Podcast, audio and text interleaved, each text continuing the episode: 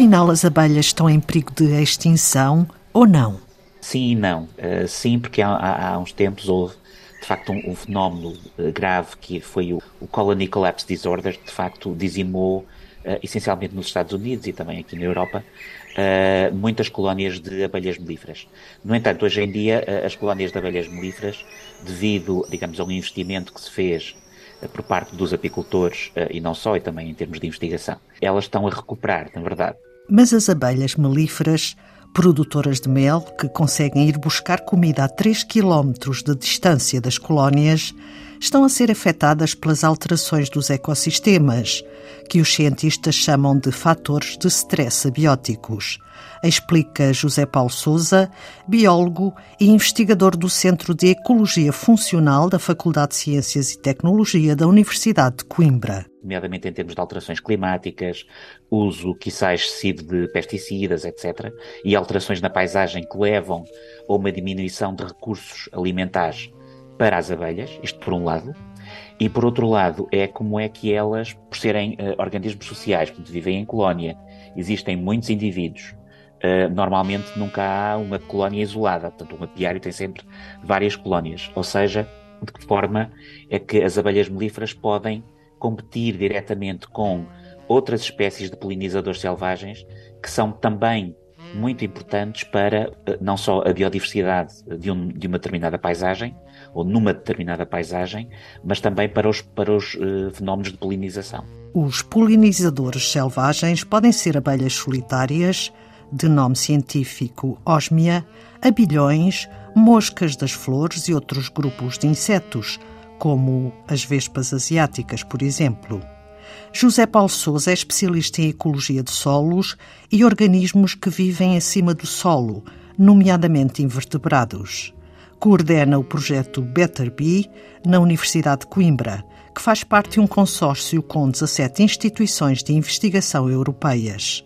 Este consórcio recebeu 6 milhões de euros do Fundo Horizonte Europa para avaliar o estado de saúde das colónias de abelhas melíferas. Nós temos, não só aqui em Portugal, portanto, a, a nossa equipa, mas também os outros, os outros elementos do consórcio, tem uh, apiários em locais estratégicos que estamos já a monitorizar há algum tempo. Aliás, só aqui um parênteses, este projeto Better Bee uh, surge na continuação de um outro projeto que por acaso ainda não terminou, ainda vai, só vai terminar no final deste ano, que é um outro projeto também financiado por, por fundos europeus, que é o Be Good, em que se apostou na, na monitorização inteligente das colónias. Nós vamos apostar aqui no Better Bee num processo de monitorização uh, e a continuar a monitorização da saúde das, das colónias utilizando ferramentas uh, avançadas, isto por um lado, e por outro lado, em termos de experimentação, nós vamos tentar avaliar de que modo é que diferentes fenómenos climáticos erráticos, por exemplo, uh, nomeadamente a nível de temperatura, vão causar uma influência na sensibilidade que as abelhas possam ter a pesticidas, por exemplo. Vamos também uh, monitorizar uh, qual os, os, fenómenos de competição entre as abelhas melíferas e diferentes espécies de polinizadores selvagens em situações em campo onde existe, onde possa existir uma abundância de recursos florais e uma escassez de recursos florais. Nós neste momento, portanto, o nosso, o nosso que nós chamamos mini apiário, que só tem apenas 10 colónias, onde estamos a testar várias tecnologias, é, está instalado no Douro, portanto, na, na zona vitivinícola do Douro, ali um bocadinho acima do peso da régua, uh, na herdade dos Mursas, e basicamente o que nós fazemos é apostar na sensorização, ou seja, todas as, as colmeias que nós temos estão equipadas com balanças uh, e com sensores de umidade e temperatura, ou seja, uh, sensores que nos dão indicação em tempo real, nós temos medidas de hora a hora, sobre a evolução desses parâmetros ao nível da colónia. E depois, além disso, portanto, isso é, no fundo, um, um pouco a sensorização padrão, entre aspas. Isso já está uh, disponível no mercado para todos os apicultores utilizarem. Mas, no entanto, estamos também a desenvolver outro tipo de sensores que nos permitem avaliar, por exemplo, ou seja, prever, melhor dizendo, fenómenos que ocorrem nas colónias das abelhas, como por exemplo o chamado enxadeamento, que é quando parte da colónia abandona a colmeia, que é uma coisa que é um fenómeno natural, mas que de facto os, os, os apicultores não querem. Se nós conseguirmos ter sensores em que possamos prever esse fenómeno com alguma antecedência e conseguimos transmitir esses dados através de uma plataforma que os apicultores podem ver no seu telemóvel, ou no seu tablet, ou no seu computador, eh, eles podem atuar em conformidade. A mesma coisa se passa para, por exemplo, sensores que permitam, por exemplo, dar indicação sobre determinadas doenças que podem estar a atacar a, a colónia, por exemplo.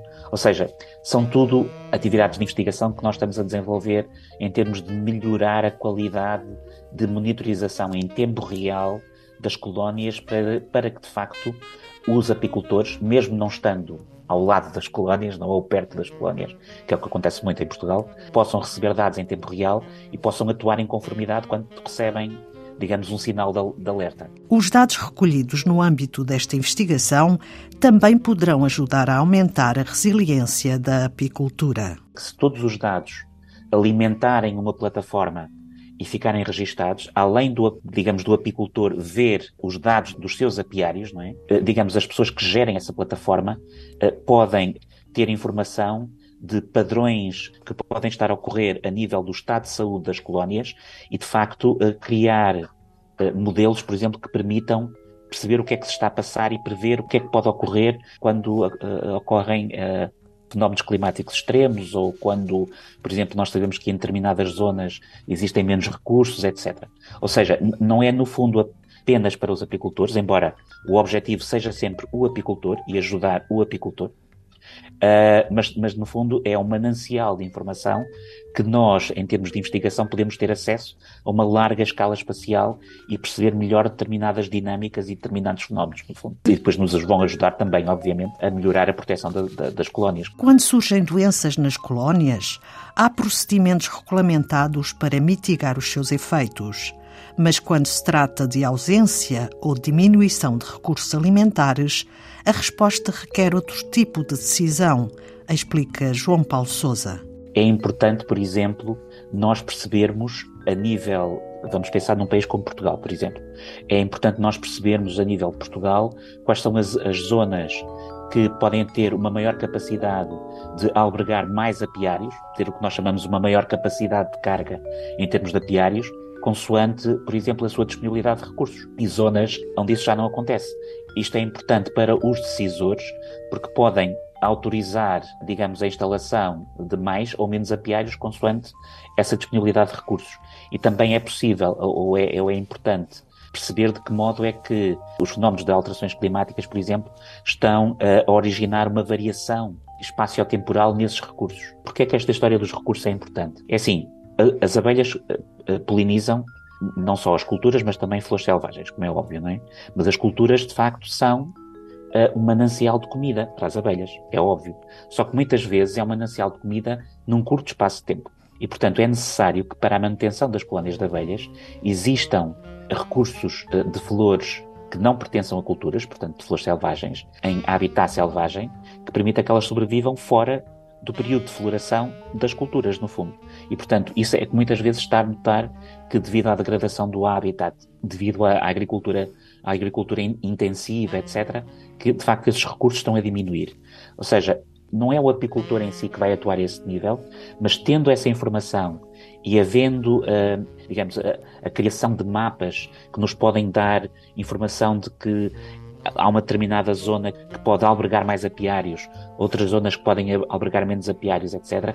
É importante a nível dos gestores do território e dos decisores, dizendo assim, nós vamos, temos que atuar aqui, temos que talvez transformar um bocadinho a paisagem e melhorar a qualidade e, e ou abundância dos recursos, ou então dizer assim, epá, aqui não, então nesse caso já não podemos uh, autorizar uh, mais colónias. Uh, o licenciamento de muito, muito mais colónias, por exemplo projeto europeu Better Bee, no qual estão envolvidos investigadores da Universidade de Coimbra para rastrear os problemas causados por fatores de stress abióticos em colónias de abelhas melíferas, as produtoras de mel, talvez o mais antigo adoçante conhecido e que faz muito bem à saúde.